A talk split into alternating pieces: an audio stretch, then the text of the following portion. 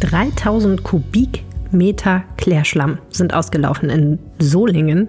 Und das geht uns in Düsseldorf was nochmal genau an? Ach ja, in Solingen fließt die Itter vorbei und die Itter fließt danach irgendwann nach Düsseldorf. Und wie sich herausstellt, ist die Wasserqualität schon vorher nicht besonders toll gewesen. Warum das so ist und wieso sich daran nichts ändert, darüber spreche ich gleich mit meiner Kollegin Andrea Röhrig.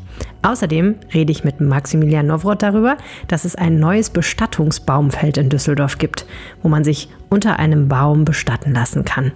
Das liegt nämlich total im Trend, aber interessanterweise fahren viele Düsseldorfer dafür dann doch lieber nach Meerbusch. Unser drittes Thema liegt mir natürlich ganz besonders am Herzen. Es geht um Altbier. Ich weiß nicht, wie es euch geht. Meiner Kollegin Verena Kensbock jedenfalls schmeckt das Altbier noch nicht so lange. Der erste Schluck war ziemlich hart und sie hat sich gefragt, warum das eigentlich so ist und was sie tun muss, um das zu ändern. Da hat sie sich Expertenrat geholt und zwar da, wo das Altbier herkommt, bei den Hausbrauereien. Mein Name ist Helene Pawlitzki. Ihr hört Folge 241 dieses Podcasts und der Rhein steht bei 3 Metern 4. Rheinpegel. Der Düsseldorf-Podcast der Rheinischen Post. Herzlich willkommen im Rheinpegel-Podcast, wo wir jede Woche darüber sprechen, was Düsseldorf bewegt. Mein Name ist Helene Pawlitzki, ich bin Podcastchefin der Rheinischen Post und heute mal solo für euch unterwegs, sonst ganz oft zu zweit. Der Peter schreibt, manchmal würde ich gern reinquatschen, wenn ihr sprecht. In deinen Rant über die armen Menschen, die drei Meter vor den Parkautomaten stehen zum Beispiel. Ja, das war in der Episode über die Königsallee und tatsächlich bin ich ein bisschen ausgerastet, weil ich die Königsallee für Fahrradfahrer so furchtbar finde. Möchte aber betonen, dass natürlich Leute, die verzweifelt vor dem Parkautomaten stehen und nicht verstehen, wo ihre Münzen rein müssen, ehrlich gesagt nichts dafür können. Mir geht das oft genug auch so. Ich verstehe auch nicht, warum Parkautomaten immer so aufgebaut sind, dass man sich wirklich fragt, wo muss ich jetzt hier was drücken und wo muss ich das Geld reinschmeißen? Das könnte ja so einfach sein. Naja, und wenn die sich dann verzweifelt drei Meter zurückbewegen, um einen Überblick zu gewinnen, dann stehen sie halt auf dem Fahrradweg. Das tut mir leid. Na gut, reinquatschen, lieber Peter, habe ich zu ihm gesagt, kannst du natürlich immer gerne. Er hat das per WhatsApp getan und das könnt ihr auch machen. Die Telefonnummer lautet 0160 80 80 844. Wenn ihr diese Nummer speichert, und mir eine WhatsApp schickt über diese Telefonnummer, dann speichere ich eure Telefonnummer und ihr bekommt ab und zu mal von mir Fragen geschickt. Zum Beispiel, welche Themen sollten wir eigentlich im Rheinpegel-Podcast bearbeiten? Dazu habe ich unter anderem von Sebastian gehört, der erzählt hat, dass auf der Fennhausenallee alles zubetoniert wurde in den letzten Jahren und es wirklich sehr trostlos dort mittlerweile aussieht. Ich frage mich, schreibt er, ob das in anderen Ecken von Düsseldorf jetzt auch der Fall ist. Eine gute Frage, die ich auf jeden Fall mal weitergebe an die Lokalredaktion und dann gehen wir der Sache demnächst mal im Rheinpegel-Podcast nach. Wie gesagt, wenn ihr mögt, speichert die Telefonnummer 0160 80 80 844. Die Nachrichten, die ihr schickt, bekomme ich direkt. Also kein anderer sieht das. Ich verwalte das Handy und ich schreibe euch über die WhatsApp-Broadcast-Liste ab und zu auch mal Nachrichten und frage euch. Ihr müsst aber natürlich nicht antworten. Wenn ihr mehr dazu wissen wollt, könnt ihr mir auch gerne eine Mail schreiben an rheinpegel.rheinische-post.de. Aber ich freue mich total, wenn ihr euch meldet und Teil des Rheinpegel Brain Trusts werdet. Tja, was war sonst noch los diese Woche? Ich weiß nicht, ob ihr es mitbekommen habt. Bei Deutschland sucht den Superstar ist ein maskierter Mann unterwegs, der auch eigentlich ganz gut Erfolg hat.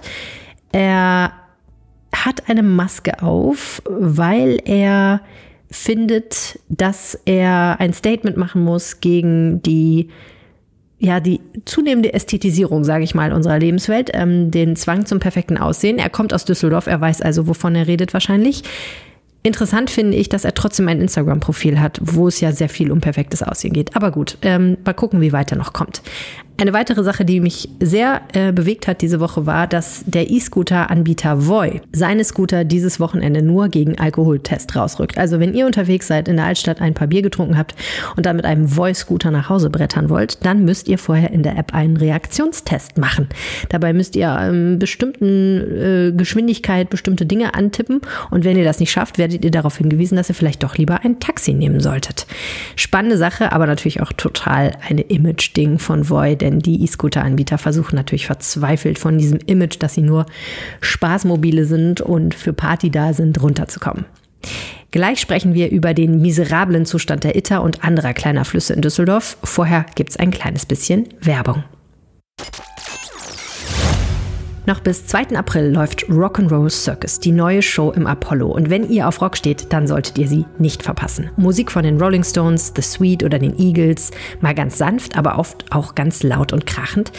Und dazwischen dann mal eben ein bisschen Samba oder ein lustiger Zirkusmarsch. Nämlich immer dann, wenn die Bobos Brothers die Bühne kapern. Die Clowns Kike und Eddie sorgen zwischen der haarsträubenden Artistik und den harten Rocknummern für Entspannung und für Lacher. Und das ist Schwerstarbeit. Das hat mir Eddie nach einer Show verraten. Eddie, die Show ist gerade vorbei. Wie gut war es heute Abend? Innerlich anstrengend. Aber sonst war gut, gutes Publikum. Sie sind dafür zuständig, dass in dieser Show nicht nur Musik gespielt und getanzt wird, sondern dass auch gelacht wird. Wie gut verbindet sich Rock'n'Roll und Circus an der Stelle? Das ist eine neue Kombination, Rock'n'Roll und Zirkus. Aber das gab es schon bei Rolling Stones und bei anderen ein paar Rockbands wo die zu Zirkusthema gegriffen haben und das ist eigentlich, ja, kann wunderbar funktionieren. Man merkt aber doch, dass gerade die Elemente, wo Sie auftreten, ein bisschen einen Kontrast in der Show bilden, oder? Das, sind, das ist extra so gemacht, damit die Leute ein bisschen so... Ja, und ich fand das ehrlich gesagt sehr angenehm, dass man nach diesen knalligen Rocknummern einfach mal eine kurze Auszeit hatte. Richtig, also wie gesagt, das, dafür sind wir da. Zuständig zum Ablenken, ein bisschen so Luft holen, ein bisschen lachen und dann wieder bam. Comic Light Relief. Vielen herzlichen Dank. Sehr gerne.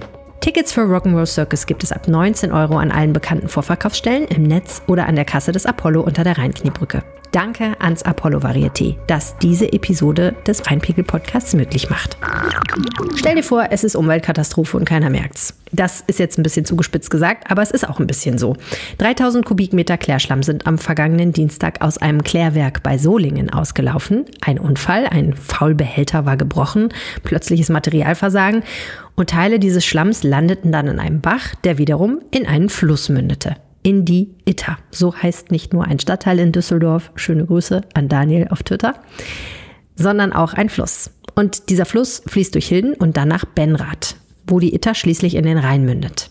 Das Ergebnis dieses Unfalls übler Geruch und tote Fische. Das ist alles nicht so erbaulich, aber nur die Spitze des Eisbergs. Meine Kollegin Andrea Röhrig, die in der Lokalredaktion Expertin für den Düsseldorfer Süden ist, die hat den Unfall zum Anlass genommen, sich die Wasserqualität von Düsseldorfs kleinen Flüssen mal genauer anzuschauen. Und das Ergebnis ist, diese Wasserqualität lässt mehr als zu wünschen übrig. Mehr zu ihrer Recherche jetzt hier. Andrea, Dienstag vor einer Woche ist sehr, sehr, sehr viel Klärschlamm in die Itter gelaufen. Äh, wie hast du davon erfahren? Ich muss gestehen, äh, dadurch, dass wir halt Redaktionen haben in Solingen und in Hilden, die natürlich noch mal näher dran sind, äh, waren die zuerst vor Ort und ähm, die Hildener Kollegen sind dann auch direkt rausgefahren, weil die das gehört hatten. Bei denen sitzt auch in Hahn halt der zuständige Bergisch-Rheinische Wasserverband und ähm, die Hildener Kollegen haben da ganz schnell Bescheid gesagt. Ähm, in Hilden sind schon die ersten toten Fische angeschwemmt worden und da es dann weiter die Itter verläuft in Benrad, war klar, es wird halt auch veränderte Fische in, in Benrad auf dem Teil geben. Und dann bist du losgefahren und hast dir das mal selber angeguckt. Ja, so am, am, am Nachmittag, ähm, weil nicht ganz klar war, das ist ja am Dienstagabend ähm, passiert ich, ne, erst und ähm, so am Mittwoch, am äh, früheren Nachmittag habe ich gedacht, nee, das muss man sich einfach auch mal selber anschauen, weil das ist immer sehr schwierig, irgendwas zu beschreiben, was man nicht selber gesehen hat. Und dann bin ich halt ähm, nach Benrath gefahren und zwar an die Ecke äh, vor dem äh, Betriebshof der Rheinbahn. Äh, da kann man, da ist eigentlich die ETA so ganz, ganz gut zugänglich. Ne? Und ähm, ja, da war halt wirklich, es roch so ein bisschen wie halt so ähm, Klärwerk. Ne? Also ich wohne in Vollmerswert und bin am Deich schon oft unterwegs und da habe ich das Klärwerk in der Nähe. Und deswegen weiß ich, wie das so riecht. Also ne, das roch so ein bisschen nach Klärwerk und äh, ich musste gar nicht lange suchen und ähm, da lagen halt wirklich, äh, schwammen halt tote Fische und ähm, da habe ich dann auch Fotos gemacht und das waren kleinere Fische, aber auch dann echt so ein relativ großer Fisch, der bestimmt so 25 Zentimeter groß war und ähm, ja, man sah sie dann, wie sie da halt rumschwammen. In deinem Artikel hast du geschrieben, es ist eigentlich ein Wunder, dass es überhaupt Fische in der Itter gibt, denn die Wasserqualität ist unfassbar schlecht. Genau, das habe natürlich ich nicht rausgefunden, weil ich mache jetzt keine Wasserproben. Ähm, aber ich hatte dann halt auch an dem Tag nochmal die Bezirksregierung angeschrieben mit der Bitte, dass die mir einfach auch nochmal die Daten liefern äh, zum Wasserzustand der Itter. Und da es ja da diese europäische Wasserrahmenrichtlinie gibt, nach der eigentlich bis 2027 alle Flüsse, Bäche ähm, in Europa in einem guten ökologischen Zustand sein sollen, gibt es da halt wirklich äh, Steckbriefe für, für alle Zuflüsse. Und ähm, da gab es dann, haben die mir dann den Link geschickt, äh, wo halt dann auch die Zuflüsse, nördliche Zuflüsse rein ist das. Und da ist halt auch die Itter aufgeführt. Und da war ich dann halt schon so ein bisschen erstaunt, dass, ähm, ja, ich finde, ähm, von den Daten her noch mal schlechter sind als jetzt weitere Flüsse, so Hoxbach, Düssel. Die sind alle nicht gut. Das habe ich gedacht, es wäre vielleicht der eine oder andere ein bisschen besserem Zustand, weil man irgendwie immer hört, die Flüsse werden immer sauberer und man kann irgendwann auch im Rhein wieder schwimmen, wenn man es auch nicht tun sollte. Aber dass es äh, so schlecht ist und die Itter da noch mal so, noch schlechter, also das wusste ich jetzt so genau nicht.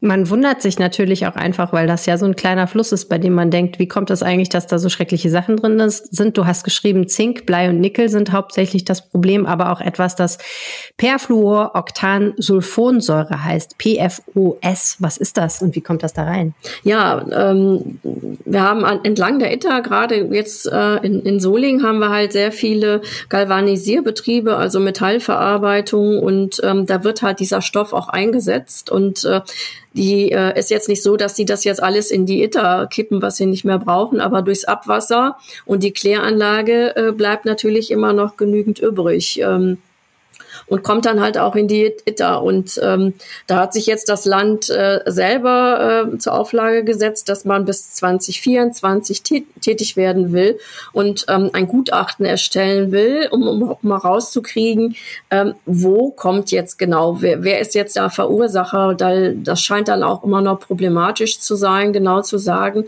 ähm, XYZ ähm, ist zuständig dafür, dass halt dieser Stoff, den man da nicht haben will, ähm, ins, ins, ins Wasser gelangt.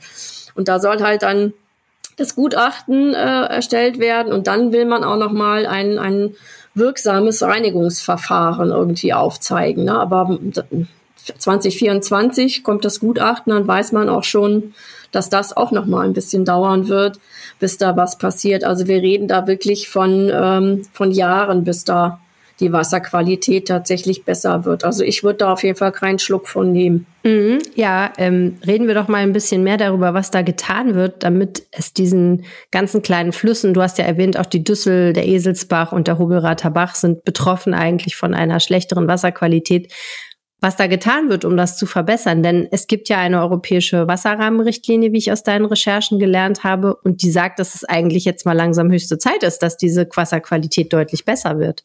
Was passiert denn da aktuell dafür? Ja, also eigentlich hängen alle hinterher. Alle, ne, auch äh, ähm, oft musst du auch noch einen Planfeststellungsverfahren für einige Bereiche haben. Ähm, aber gedacht ist halt immer eine Renaturierung. Es hört sich jetzt immer schön an.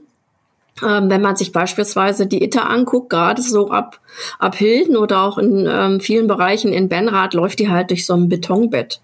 Na, also die hatte überhaupt kein, äh, kein natürliches äh, Bachbett mehr, sondern auch gerade Hildener Straße vor dem Betriebshof ist sie in so ein Betonbett ähm, gezwängt. Und weiter halt ähm, auch ähm, gerade ums Benrather Schloss herum, die Itter ist ja mal verlegt worden, die ist ja eigentlich nie in, in Benrath in den Rhein gemündet, äh, sondern in Itter, hat man halt diesen, diesen Bachverlauf verlegt, damit man halt ein Wasserschloss äh, bauen konnte oder halt jetzt das, das, das Schloss, was danach kam und hat halt da ähm, einen ein Wasserzufluss geschaffen und hat natürlich jetzt rund ums Schloss das Problem, dass jetzt ähm, Naturschutz gegen oder Wasserschutz gegen Denkmalschutz ähm, äh, konkurrieren und man da irgendwie gucken muss, äh, wie kriegt man das da ähm, irgendwie auch so ein bisschen naturnah. Naturnah ist halt natürlich immer, wenn der, wenn der Bach auch so ein bisschen äh, so meandert, ne, also so ein bisschen hin und her fließen kann und nicht so eine gerade Strecke.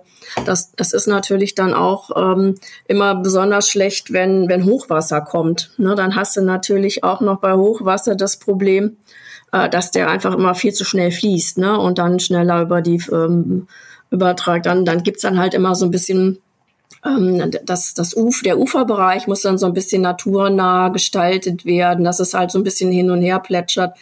Ähm, in in ähm, die Itter, die ähm, es gibt gar keine echte Mündung, äh, die, in den Rhein beispielsweise. Die, die, die Mündung sieht man nur bei extrem Niedrigwasser. Dann ist nämlich da so ein Abflussrohr und da plätschert halt die Ritter, Ritter rein. Und das heißt da auch da, deswegen gibt's auch nicht so viele Fische. Es können halt auch aus dem Rhein derzeit keine Fische, Fische in die Itter gelangen. Ne? Alles das, was da drin ist, ähm, muss halt irgendwie auf einen anderen Weg. Und deswegen will man auch eine Fischtreppe bauen ähm, die ist natürlich sehr massiv und dann hast du wieder die Anwohner und dann brauchst du einen Planfeststellungsbeschluss und das war alles schon mal vor Jahren vorgesehen, aber ähm, Jetzt natürlich auch, wenn wir an diese Hochwassergeschichte denken, vor dem Sommer vor anderthalb Jahren, ähm, sind natürlich auch viele Wasserverbände und Zuständige in an, ne, und, und quasi hatten, hatten noch andere Baustellen, die sie dann bearbeiten mussten, mhm. sodass sie nicht wirklich vorankommen. Die ETA ist ja tatsächlich auch über ihre Ufer getreten ja, damals. Ja, ne? ja, genau, sehr, sehr massiv sogar. Da hat sogar einen Dammbruch gegeben ähm, in der äh, auf der Höhe so zwischen Hilden und und Benrath. Da ist also wirklich so ein ganzer Damm weggespült worden das, es war jetzt nicht ganz so schlimm wie an anderen Flüssen, aber es gab natürlich entlang der Hildener Straße gab es halt auch massive Überschwemmungen in der Brockenstraße, die ist so genau zwischen Hilden und äh, Düsseldorf, da haben sie sogar die äh, Bewohner evakuieren müssen. Da sind auch einige Häuser tatsächlich unbewohnbar geblieben und ähm, mit der Renaturierung soll natürlich auch der Hochwasserschutz. Das heißt natürlich, wenn wenn ein so ein, so ein Bächlein wie die Itter, wie es normalerweise ist, normal so hin und her schiebt und langsam fließt, dann ist die Gefahr halt nicht so groß, dass äh, tatsächlich dann sich Wassermassen auf Straßen oder sonst wo ergießen können. Ähm, da fangen die jetzt auch mit so einem ersten Schritt an, an der an, äh, ähm, in Benrath an der Itter mit dem Hochwasserschutz, aber bis das alles soweit ist, ähm, wird es halt sehr, sehr lange dauern. Ja. Zuständig wäre ja, glaube ich, bei euch da unten die Bezirksvertretung 9. Kann die nicht mal ein bisschen aufs Tempo drücken? Die, die, die haben, also die haben eigentlich gar keine, äh, eine, keine Aktien in dem Verfahren, weil ähm, der Bergisch-Rheinische Wasserverband zuständig ist und auch die, die Stadt Düsseldorf in diesem Verfahren überhaupt äh, keine Aktien im, im Spiel hat. In dem Sinne, äh, also ähm, äh, Genehmigungsbehörde ist halt immer die Bezirksregierung, die Bezirksvertretung will halt immer was machen, aber ähm, es ist halt Wasserzuständigkeiten sind nochmal irgendwie anders, sodass die, die bekommen das halt äh, erläutert, was da da geplant ist und finden manches halt nicht gut, aber sie können halt, äh, ihnen sind die Hände gebunden, weil es nicht wirklich ihre, ihr Zuständigkeitsbereich ist. Andrea, ich finde das eigentlich alles ziemlich skandalös und ich finde es auch erstaunlich, dass in Düsseldorf darüber nicht mehr geredet wird, oder? Ja, die ITER ist aber so ein bisschen aus dem Blickwinkel. Ne? Beispielsweise ähm, die, die Stadt Düsseldorf ist zuständig für die Düssel. Ne? Wir lesen irgendwie in den letzten Monaten, seit damals da der, der auch der die Deich da ge gebrochen ist und da auch äh, es Überschwemmungen mit dem mit dem mit einem Toten gab und so, wird ähm, auch ständig informiert, dass an der Düssel beispielsweise was passiert oder so. Aber die ITER, dadurch, dass sie halt ähm, betreut wird vom Bergisch-Rheinischen Wasserverband, ähm, hat die keiner so auf dem Schirm. Ne? Das ist so, ähm, ab und zu denkt man nochmal dran, ach ja, da ist ja was. Ne? Äh, und es ist halt auch nicht so viel des Verlaufs, der auf, auf, auf Düsseldorfer Boden. Ne? Der fängt halt an der Stadtgrenze an und dann sind es noch ein paar Kilometer, äh, bis sie dann irgendwie sehr unspektakulär in den Rhein plätschert. Ne? Das ist so ähm, halt so ein bisschen vergessen. Und dann denkt man immer, ach ja, da war ja noch mal was. Ne? Ja, und dass es in den Rhein plätschert, heißt ja, dass alle was davon haben. Also, ja. vielen Dank, Andrea Röhrig, für deine Recherche. Sehr gerne. Tschüss. Neulich habe ich mit meiner Mutter darüber gesprochen, wie sie gerne bestattet werden will. Und sie meinte zu meiner Überraschung, so ein Baumgrab, das fände sie eigentlich ganz schön. Also so eine Ruhestätte am Fuße eines Baumes, aber ohne Grabstein oder Blumen.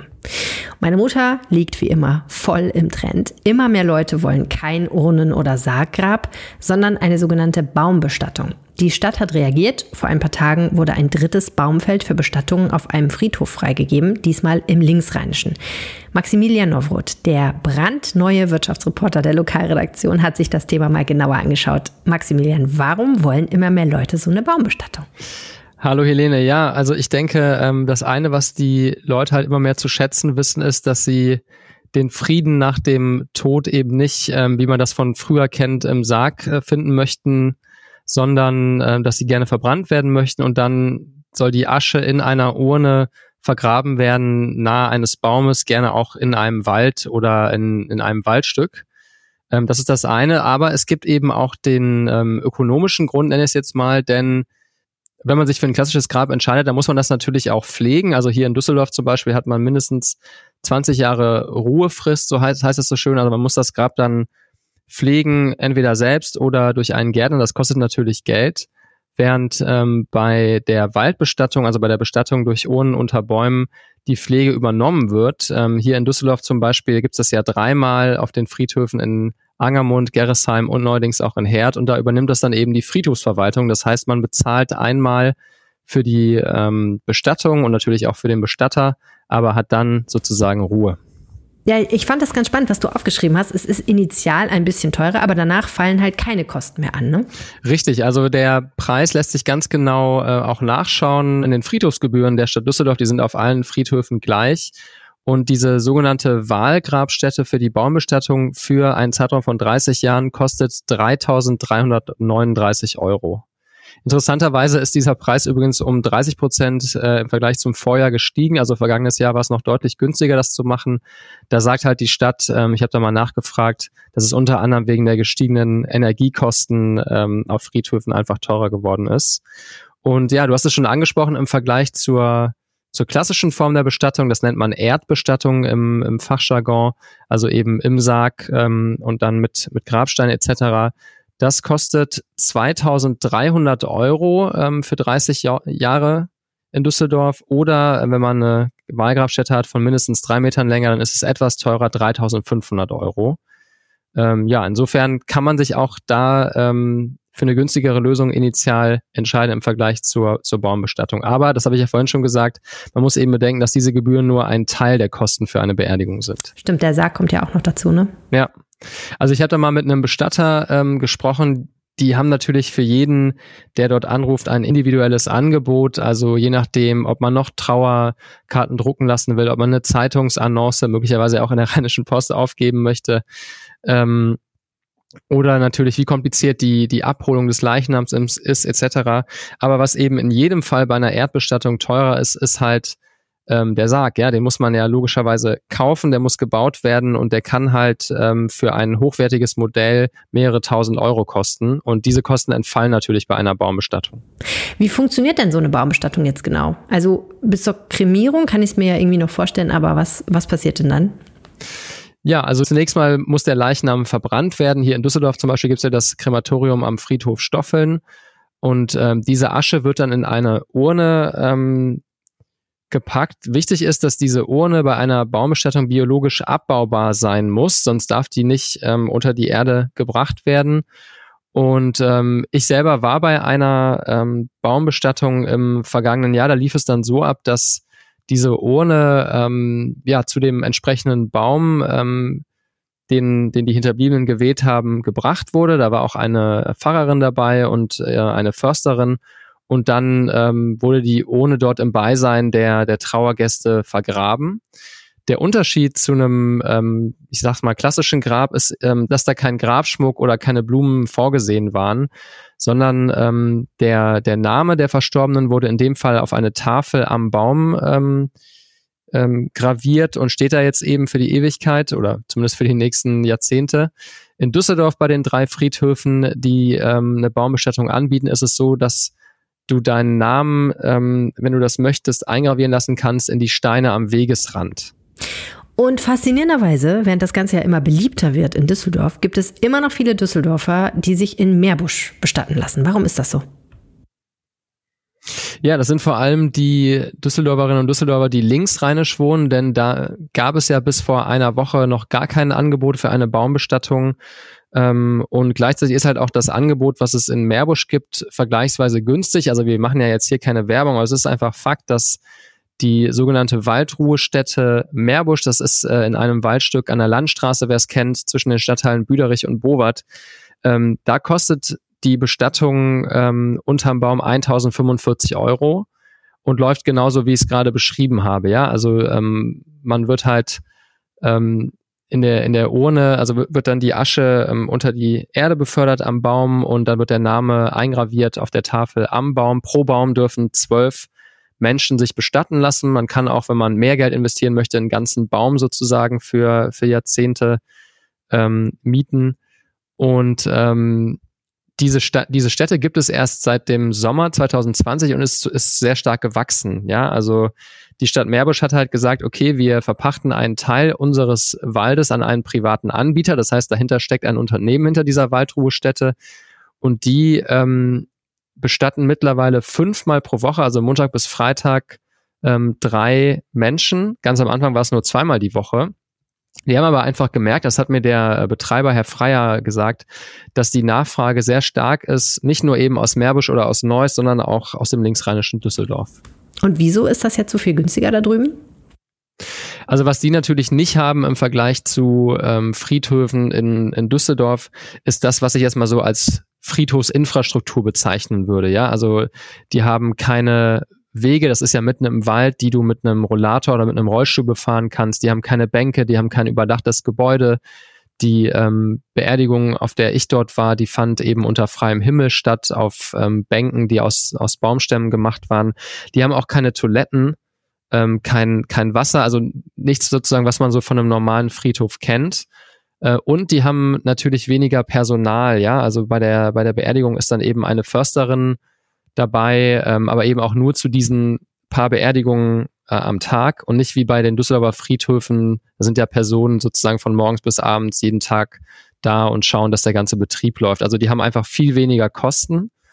Ähm, naja, und sind halt auch privatwirtschaftlich ähm, vielleicht ein bisschen effizienter, das muss man auch fairerweise sagen, als ein städtischer Friedhof. Und dementsprechend eben, wenn man jetzt mal wirklich hart die Preise miteinander vergleicht, ungefähr ein Drittel günstiger jetzt mal rein für dieses Baumbestattungsangebot als die Düsseldorfer. Wenn das jetzt immer mehr Menschen interessiert, dann könnte man ja auf die Idee kommen, auch in Düsseldorf so ein reines Begräbnisfeld mit Bäumen zu machen, was nicht an den Friedhof angedockt ist, vielleicht sogar privat ja. betrieben ist. Gibt es da irgendwelche Überlegungen? Nee, die, die gibt es nicht. Also die Bedingung dafür wäre ja, dass die Stadt sagt, okay, wir haben unsere Stadtwälder, jeder kennt ja zum Beispiel den Grafenberger Wald und wir würden jetzt mal hingehen und einen Teil dieses Stadtwalds ähm, verpachten an einen privaten Betreiber, so wie das Meerbusch gemacht hat. Aber da gibt es halt gar keine ähm, ja, Ambitionen in der Stadt, das zu tun, mit der Begründung, dass die städtischen Wälder halt der Freizeit und der Erholung dienen und eben nicht als Grabstätte angedacht sind. Okay, tja, dann müssen wir wohl weiter nach Meerbusch fahren, wenn wir uns günstig unter einem Baum bestatten lassen wollen. Und ansonsten hat man jetzt in Herd eine neue Möglichkeit dazu. Danke, Maximilian Nowroth. Danke dir, Helene. So, jetzt wird's ernst. Gibt ja so Dinge, die muss man in Düsseldorf mit dem gebotenen Respekt behandeln. Karneval, Kraftwerk und natürlich Altbier. Meine Kollegin Verena Kensbock hat sich dieser heiligen Kuh aber mal mit hoch erhobenem Haupt genähert. Ihr hat Alt nämlich anfangs überhaupt nicht geschmeckt. Und damit hat sie mal die Macherinnen und Macher des Alts konfrontiert, die Chefs und Chefinnen der Düsseldorfer Hausbrauereien. Das erstaunliche Ergebnis lest ihr in einem tollen Longread, Samstag in der gedruckten RP, im E-Paper und natürlich auch online. Und ich habe sie für den Rheinpegel-Podcast danach gefragt. Verena, als ich den Anfang deines Textes gelesen habe, habe ich gedacht, äh, das ist ein Shitstorm in the making. Weil das muss man erstmal bringen, in Düsseldorf zuzugeben, dass man Altbier nicht mag. Und ich meine, du gibst es ja nicht so richtig zu, aber so halb hat man schon das Gefühl, du redest ein bisschen auch über dich. Erwischt muss ich ehrlich sagen. Ähm, das war tatsächlich so ein bisschen die ähm, Entstehung des Textes oder die Entstehungsidee. Ähm, ich erinnere mich, ich bin mir ziemlich sicher, dass mein erstes Altbier in Düsseldorf ein Ürige war. Und ich bin mir auch ziemlich sicher, dass ich damals dachte, boah, ist das aber schon ist schon eine Nummer. Also euer Ernst, Leute. Ja, da muss man sich wirklich ein bisschen dran gewöhnen. Ähm, und ich habe aber festgestellt, und das war so eine so eine äh, Beobachtung über die Entwicklung, dass es mir mittlerweile wirklich gerne wirklich gut schmeckt und dass ich es wirklich gerne trinke. Und ähm, ich wollte herausfinden, ähm, wie das passieren konnte. Es ist ja unbestritten, dass mindestens Ürige beim ersten Glas nicht so gut schmeckt, sondern man muss zwei oder drei trinken. Das sagen ja sogar die Leute, die Ürige herstellen, wenn ich das richtig sehe. Das ist ja quasi eine alte Düsseldorfer Weisheit. Insofern liegst du da ja auf jeden Fall nicht falsch. Du hast dich ja jetzt nochmal sehr intensiv und sehr genau mit der Frage beschäftigt, wie schmeckt Altbier eigentlich? Also das eine ist ja hinzugehen und einfach mal eins runterzukippen, aber das andere ist ja wirklich mal zu überlegen, wonach schmeckt das denn jetzt eigentlich? Wie schmeckt es denn jetzt eigentlich, das Altbier? Ich glaube, darüber könnten viele Leute sehr lange philosophieren. Ähm, das kommt natürlich ein bisschen auf die Sorte an. Viele sagen aber, ähm, dass es sowohl Hopfen als auch Malz betont ist. Ähm, Wie geht das denn? Es gibt eben. Ich dachte, es ist immer eins oder das andere. Genau. Äh, das ist natürlich ein bisschen Interpretationssache, aber ähm, es gibt äh, die Braumeisterin des Füchschens sagt zum Beispiel, ähm, für sie ist die Besonderheit des Altbiers, dass es eben beides ist. Ähm, und dass es sich eben nicht so richtig in eine, in eine Schublade stecken lässt. Ähm, die Besonderheit des Altbiers ist aber vor allem diese Note des Röstmalzes. Ähm, das Malz wird da eben nicht, ähm, ist dann eben nicht hell, sondern wird wirklich über dem Feuer geröstet und bekommt dadurch eine ganz besondere Geschmacksnote, die dem Bier auch die Farbe gibt. Mhm. Und vielleicht der Vollständigkeit halber, ich verwechsel es ja immer, aber es ist ein obergärig gebrautes Bier. Was heißt das? Genau, das ist obergärig. Ähm, das ist tatsächlich historisch begründet, dass in Düsseldorf obergärig gebraut wird, ähm, weil das eben auch bei etwas höheren Temperaturen funktioniert. Das heißt, die Hefe arbeitet bei, ich glaube, so 20 Grad. Ähm, und steigt dann in diesem Sud auf und wird dort oben abgeschöpft. Deshalb obergärig. Bei untergärigem Bier muss es deutlich kühler sein, so sieben bis neun Grad. Da sackt die Hefe auf den Boden des Gärkessels ab ähm, und wird von dort unten abgeschöpft. Und das funktionierte eben so in diesen sehr milden Temperaturen in der Rheingegend. Ähm, nicht, sondern eher in Bayern oder Baden-Württemberg, ähm, wo die Bierbrauer früher ähm, ganz viel Schnee und Eis nutzen konnten. Ähm, und wirklich der Siegeszug so der, der untergärigen Biere hat dann erst begonnen mit der Erfindung der Kühlmaschinen. Ah, ich verstehe, okay. Also, ein obergäriges Bier mit einer starken Röst-Malznote, was aber auch Hopfen betont ist und ein wichtiger Punkt ist ja auch, es ist meistens relativ bitter. Das ist richtig. Wobei sich da selbst in Düsseldorf bei den fünf Hausbrauereien die Bitterkeit extrem unterscheidet und variiert. Hm. Ich fand interessant an der Liste, die du aufgeschrieben hast, dass ja die meisten so einen Wert von, ich glaube, 30 bis 40, ich weiß nicht, Bittereinheiten hat. Das kann man ja messen, wie bitter ein Bier ist und das Übrige dann voll rausfällt mit 50. Bam. Genau, das dürfte auch erklären, warum mir mein erstes Üriges vielleicht nicht ganz so gut geschmeckt hat. Das ist wirklich ein Bier für Fortgeschrittene. Das sagt der Michael Schnitzler, der Bas im Ürige ähm, selbst auch. Also das Bier ist durchaus eine Herausforderung, gerade für ungeübte Altbiertrinker und ähm, es gibt aber eben auch ganz viele Leute, die genau das gut finden, die genau diese, diese besondere Bitterkeit mögen und das total schätzen. Bitterkeit ist ja auch total in Trend gekommen in den letzten Jahren, so geschmacklich, ne? Das finde ich total interessant. Eine ganze Weile war ja der Trend, allen natürlichen Stoffen, also Gemüsen oder so, äh, die Bitterkeit abzuzüchten. Also Chicorée zum Beispiel konnte man früher fast nicht essen und heute äh, kannst du das einem kleinen Kind zu essen geben, weil so bitter ist das gar nicht mehr.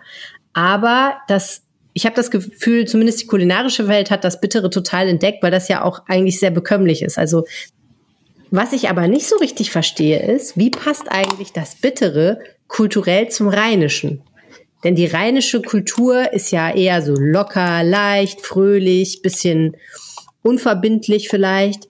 Und dazu dann so ein bitteres Bier, das ist eigentlich doch komisch, oder? Das ist ja fast schon eine philosophische Frage.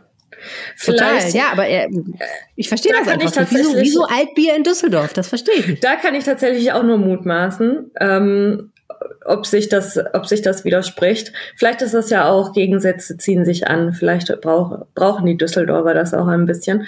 Ähm, also welche Interpretation, und es ist wirklich eine, äh, eine Interpretation, die ich wirklich sehr schön fand, ähm, war, dass die Düsseldorfer etwas, eine Spezialität haben wollten, die ein bisschen extravagant ist, die ein bisschen was Besonderes ist, die ähm, es sonst nicht überall so gibt. Was Regionales, was Spezielles. Und ich finde, das passt eigentlich ganz gut zu Düsseldorf.